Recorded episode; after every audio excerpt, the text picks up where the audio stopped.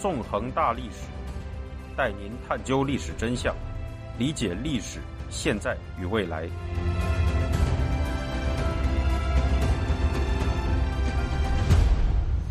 大家好，欢迎大家收听《纵横大历史》，我是主持人孙成。在上一讲中，我们回顾了韩战的起源，了解到了韩战的爆发实际上源于以苏联为首的共产集权阵营对大韩民国精心策划的入侵。我们也明白了，在韩战爆发时，北韩军远比韩军强大，而且拥有难以抵挡的苏式 T 三四坦克部队。今天，我们将带您回顾韩战最初期的历史。给您讲述战争初期北韩军的南侵情况，以及自由世界对此做出的反应。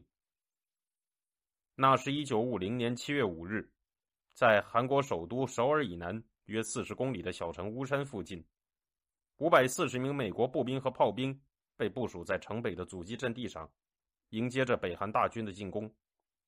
这支美军小部队由查尔斯·史密斯中校率领，被命名为史密斯特遣队。他们的任务。则是阻击正在南下的北韩精锐部队第四师两个团的五千名步兵，以及第一零五装甲师一个团的三十六辆 T 三四坦克。这是一场兵力对比接近一比十的较量，而史密斯特遣队的手中甚至没有有效的反坦克武器。他们的一零五毫米口径榴弹炮炮弹打在 T 三四坦克上时，只是使坦克震动一下，或者干脆跳飞到了一边。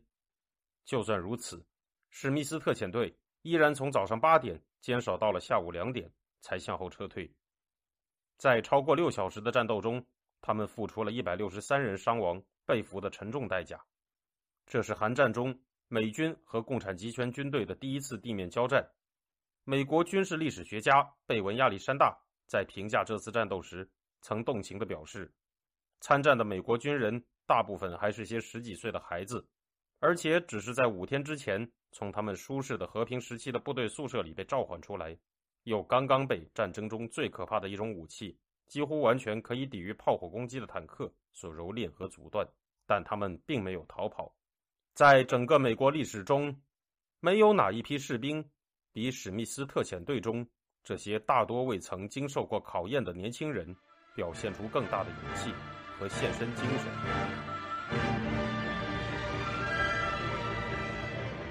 然而，使人不得不感到奇怪的是，在北韩军南侵的初期，为什么就算是美国军队，也只能用血肉之躯抗击北韩的坦克洪流呢？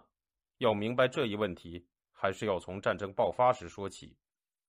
一九五零年六月二十五日，北韩军队对大韩民国发动了准备已久的突然侵略。当时，韩军超过三分之一的官兵正在享受周末假期。难以组织有效的抵抗，在战争的最初几天里，韩军无力抵挡人数、装备、准备方面都占绝对优势的北韩大军，战线迅速崩溃。六月二十八日，韩国首都首尔陷落。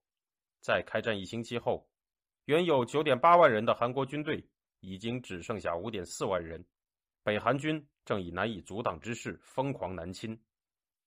在这样的紧要关头。美国迅速做出了反应，在美东时间的六月二十四日傍晚，也就是北韩入侵发生后不久，杜鲁门总统就得知了入侵发生的消息。第二天，在美国政府的请求下，联合国安理会召开会议。在会议上，美国代表提出北韩的入侵是毫无理由的，并提出了旨在促使北韩军队退回三八线以北的议案。该议案。还号召联合国所有成员国为这个议案的执行提供任何一种帮助，同时停止向北朝鲜政权提供援助。在没有遭到反对的情况下，这一议案获得通过。六月二十七日，安理会对北韩的侵略行为进行了谴责，并号召联合国成员国向大韩民国提供援助。这样，联合国迅速介入到了抵抗北韩侵略的事态当中。值得注意的是，领导共产集权阵营的苏联正是联合国安理会的成员，对安理会议案拥有一票否决权。然而，苏联代表不但没有否决安理会的上述决议，甚至还缺席了上述会议，从而使得安理会抵抗北韩侵略的决议能迅速通过。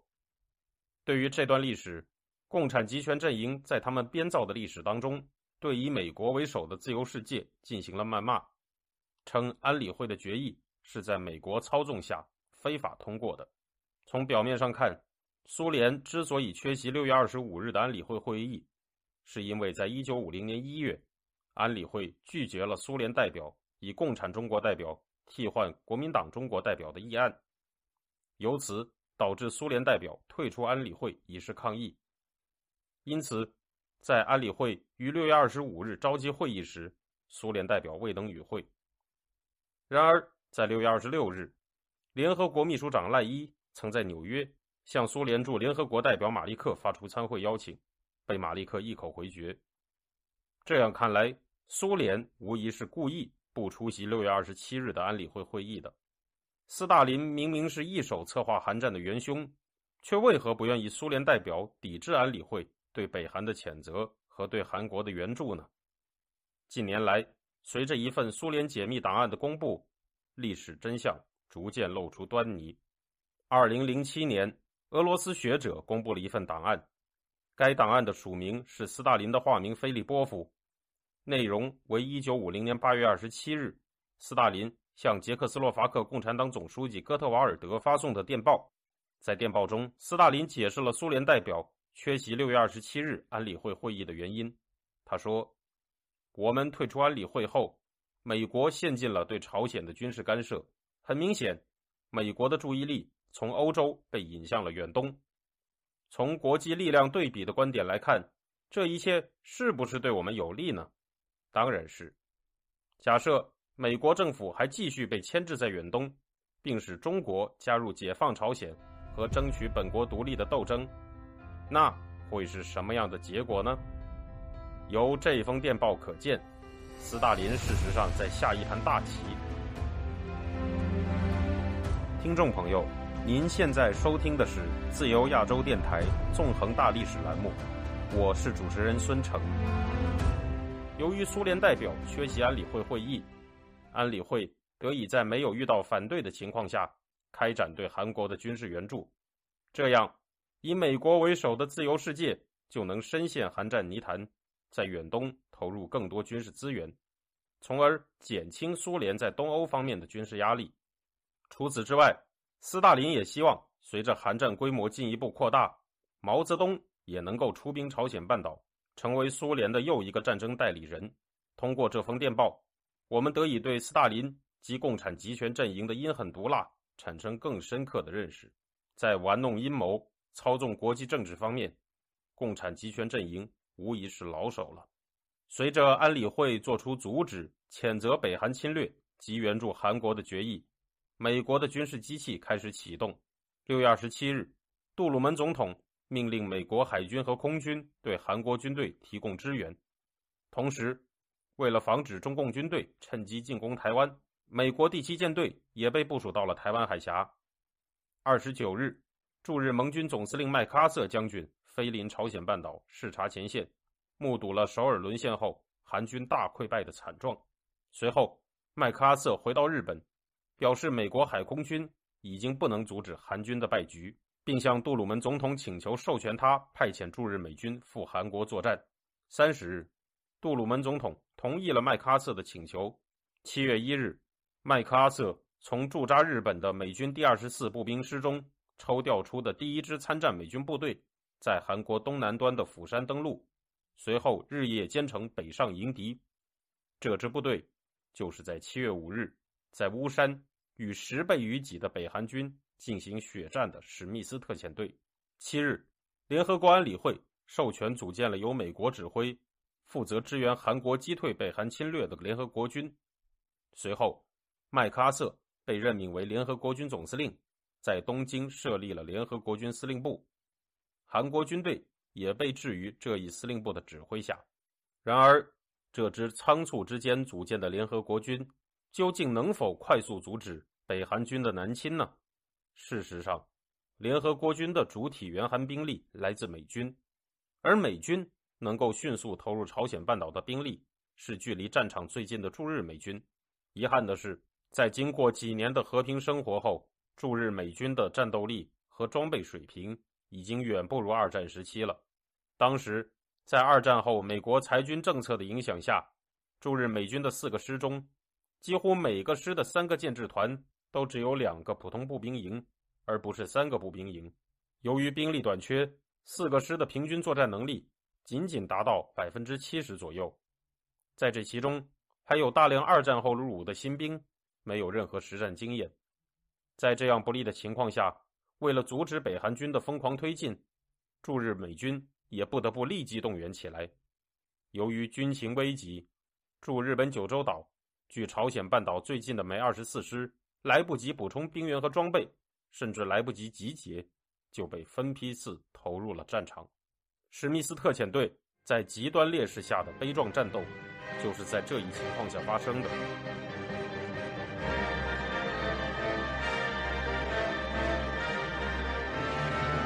使局势雪上加霜的是，在战争初期，苏联顾问跟随北韩军队一起进行了侵略作战。在苏联顾问的指导下，北韩军的战斗力更为凶悍。战争爆发之初，斯大林曾禁止北韩军中的三千余名苏联顾问随军南侵。以免落人以苏联参战的口实。然而，一九五零年七月，在金日成的请求下，斯大林最终同意苏联顾问直接参战。在致苏联驻北韩大使施特科夫的电报中，斯大林命令苏联顾问将作为《真理报》记者，而不是作为军人随同北韩军队。在电报中，他还特别强调，称不能让苏联顾问成为俘虏。共产集权阵营以军事顾问。伪装为记者参加侵略战争的行为，足以证明他们无视战争道德的阴毒本质。在这样的情况下，美二十四师官兵依然在极端不利的条件下，对北韩军进行了顽强的阻击。在巫山首战失利后，美二十四师后续部队又筑起多道防线，节节抵抗，用他们的血肉之躯阻挡着 T 三四坦克的履带。在有的战斗中，甚至美军的师长和团长。都亲自拿起火箭筒与北韩坦克搏斗。七月二十日，两个北韩精锐师和五十辆苏制 T 三四坦克攻向韩国地理中心位置的重镇大田，与镇守在此的美二十四师主力展开了逐街逐屋的巷战。尽管美二十四师各部伤亡缺兵严重，却仍进行了壮烈的战斗。经过两天的残酷战斗，大田陷落。美二十四师师长迪安少将也在稍后被俘，成为韩战中被俘的美国最高军阶军官。不过，在惨烈的巷战中，北韩装甲部队也损失了至少十五辆 T 三四坦克，遭遇了开战以来的首次重创。至此，美二十四师被派往韩国参战的一万二千二百名士兵中，已有四分之三的人伤亡或当了俘虏。尽管美二十四师伤亡如此巨大，但他们的牺牲并不是没有意义的。他们和韩军残部的阻击作战，已经成功的给联合国军其余部队的集结与登陆争取了时间。七月三十一日，朝鲜半岛南端距釜山不足九十公里的重镇晋州沦陷。然而，这也将是北韩军在这个夏天侵夺的最后一座韩国重要城市。在北韩军面前，流淌着韩国最南端的大河洛东江，而在洛东江之后，韩国军队正在重新集结补充，构筑防线。成千上万以美军为主的联合国军，则在釜山港日以继夜的登陆，开赴前线。到八月四日，集结在洛东江边丘陵地带的联合国军战斗部队，已经超过七万人，围绕釜山的西北两面。构筑了南北宽约一百六十公里、东西长约八十公里的绵密防线。这道防线将是联合国军在朝鲜半岛上的最后阵地，它就是著名的釜山防御圈。在联合国军身后，被釜山防御圈守护的是大韩民国仅存的约一成土地，而气势汹汹的北韩军正准备发起最后的进攻，侵占整个韩国。一场坚守绝地的血腥战役，就此拉开了帷幕。